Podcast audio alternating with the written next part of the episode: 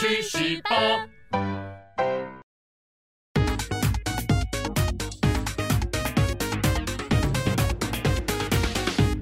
人生自古谁无死，曾闻何须看报纸。大家好，又到了我们去史购的单元。今天的这个单元呢，我们来给大家讲一下关于查水表的历史。首先呢，我们当然要来认识一下关于查水表这三个字儿是从哪里来的。这个词呢，最早出现的是在中国大陆新华社的重庆市警方端掉一个跨国网络赌博窝点的报道之中。内容呢，大概就是中国警方乔装为水表监测人员，进入人家的房间里面去查气。后来呢，在二零零八年的大陆电视剧《派出所的故事》第六集里面的台词“咚咚咚，开门，你家漏水了”而广为流行。从此呢，查水表变成警方在无搜索令状况之下上门盘查的代表性字词。但是由于警方上门盘查总是有人权跟人身自由上面的争议，所以呢，现在“查水表”这个词呢，也包含了无视人权的贬义。看过了“查水表”这三个字的由来，我们就要来看看一些其他的词汇也带有类似意义的。我们知道呢，人权是不断的演进的，会进步，当然也会倒退；那民主会进步，当然也可能会在猛烈的倒退了。所以呢，我们来看一下古代的事件，就可以以史为镜了。现代的查水表的概念在古代并没有办法完全通用，原因呢是古代是皇帝制度，国家的执政者对于人民有绝对的权利。当然，皇帝手下的各种官差想要去搜索你家，也就是堂而皇之的要查就查，根本不用跟你掰说你家漏水，他直接就进去查好查满，你还要颤抖的问，呃，大人啊，呃，请问草民所犯何罪呀？在以前呢，最接近查水表的概念有两个，一个呢叫做秋后算账。另外一个呢叫做文字狱，文字狱这件事情呢，我们最后再来讲。先来讲的是秋后算账。为什么讲是秋后算账，不讲春后算账、夏后算账？这是有原因的。农业社会里面呢，最重要的收成的日子就是秋天。人说春耕夏耘，秋收冬藏，所以呢，秋天是收获的季节了。那么佃农向地主借了地来耕作，到了秋天收割完毕以后，就要向地主来交账。所以呢，秋后算账的意思就是秋天收割以后来跟地主算账的意思。古代呢，不单单有秋后算账这个说法，更有秋后问斩的实行。之所以呢选择秋天来斩死刑犯，其原因也是因为秋天开始天气渐渐转凉，有肃杀之气。但是呢，民间因为秋收以后比较有余裕跟闲暇来观赏问斩。对，没错。古代的问斩通常是公开施行的，古时候呢就有猎奇爱好者专门来看这种事件。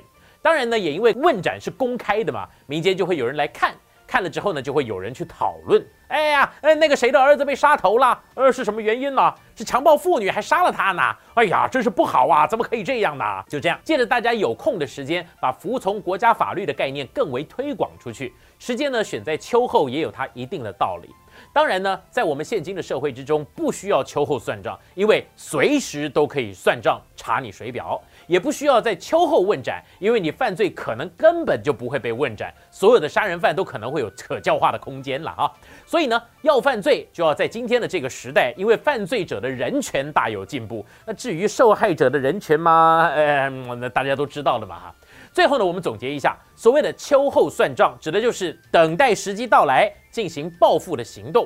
而这个词被用来引申于政治上的阴谋，比查水表这个词来的早，大概在我小的时候就开始使用了。而查水表则是近年的事情。说完了秋后算账这件事情，我们来讲讲看，在古代一个迫害人权的真实的事件，那就是文字狱。文字狱呢，顾名思义，就是因为写下了某些文字，所以跑去蹲监狱。这意思呢，也就是国家钳制言论自由的意思。之所以摆在这里跟查水表一起讲，是因为现代人引用的查水表是指你在网络上面发表了某些言论，然后你收到警局的通知，让你去进行笔录什么的，这也是一种妨害言论自由的概念。讲到文字狱之前呢，我们就要先来讲一下言论自由。言论能不能有自由？当然可以有。但是能不能有无限上纲的自由？当然不可以有。于是这中间就有一个模糊的地带，到底我所说的算不算是我个人的言论自由范围，或是我超出了言论自由的范围以外，使得我必须被公权力进行某种程度的干预？因为本频道主要的还是要讲历史，所以我们现代的查水表事件我们就先略过不提，来看看历史上的文字狱吧。现实可知，哈，最早的文字狱应该是公元前五百四十八年，齐国太史兄弟秉笔直书崔杼弑庄公，而相继被权臣崔杼杀害的事件。当然呢，古代的文字没有那么容易懂，文盲呢也比较多，能够写字的人呢就成为政府思想控制的主要的这个环节。到了宋朝的时候，有一位到今天人就很有名，那就是宰相王安石先生。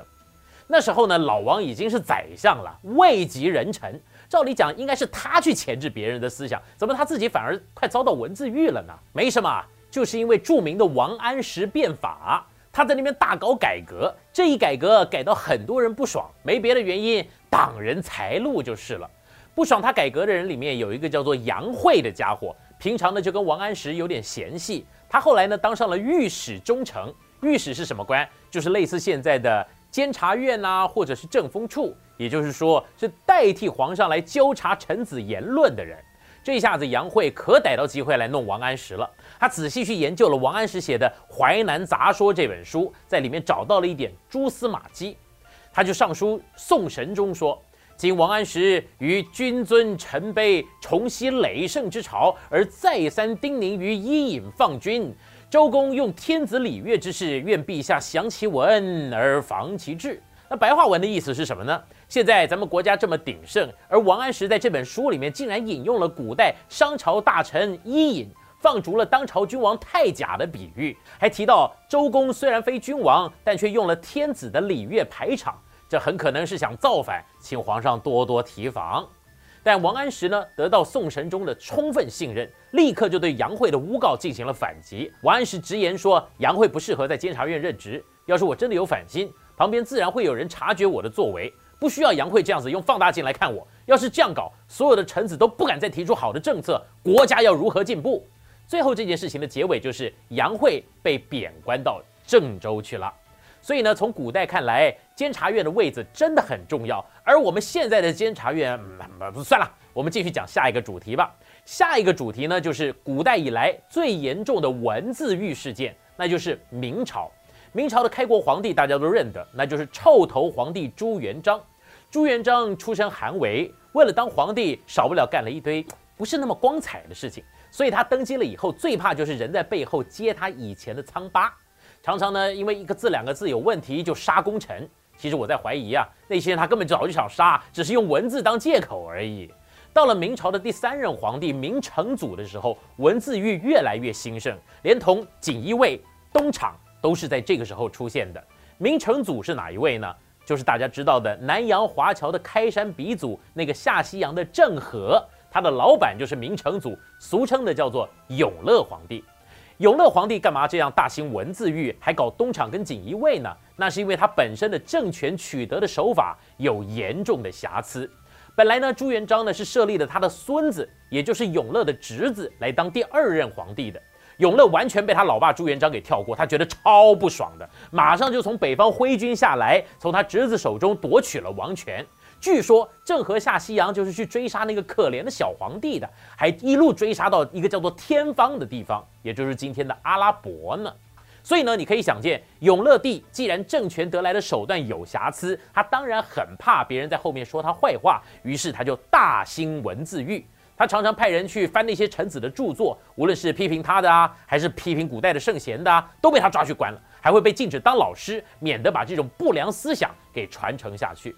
到了清朝，大家都知道，清朝是满人入关，等于是殖民者的概念。但是汉人的人数远多于满人，清朝皇帝呢，对于言论自由的控制呢，就比明朝的皇帝更为严酷了。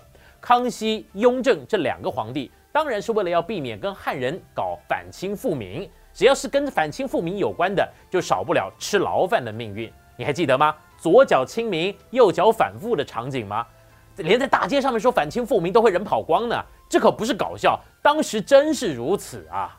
到了乾隆皇帝的时候，清朝已经统治将近百年，反清复明的声音也就越来越小。乾隆皇帝自己就说了：“朕从不以语言文字罪人，不打算再搞文字狱了。”结果最后历史总结，那就是统治者几乎天天打脸自己。整个清朝文字狱搞最凶的皇帝是谁？就是乾隆啊！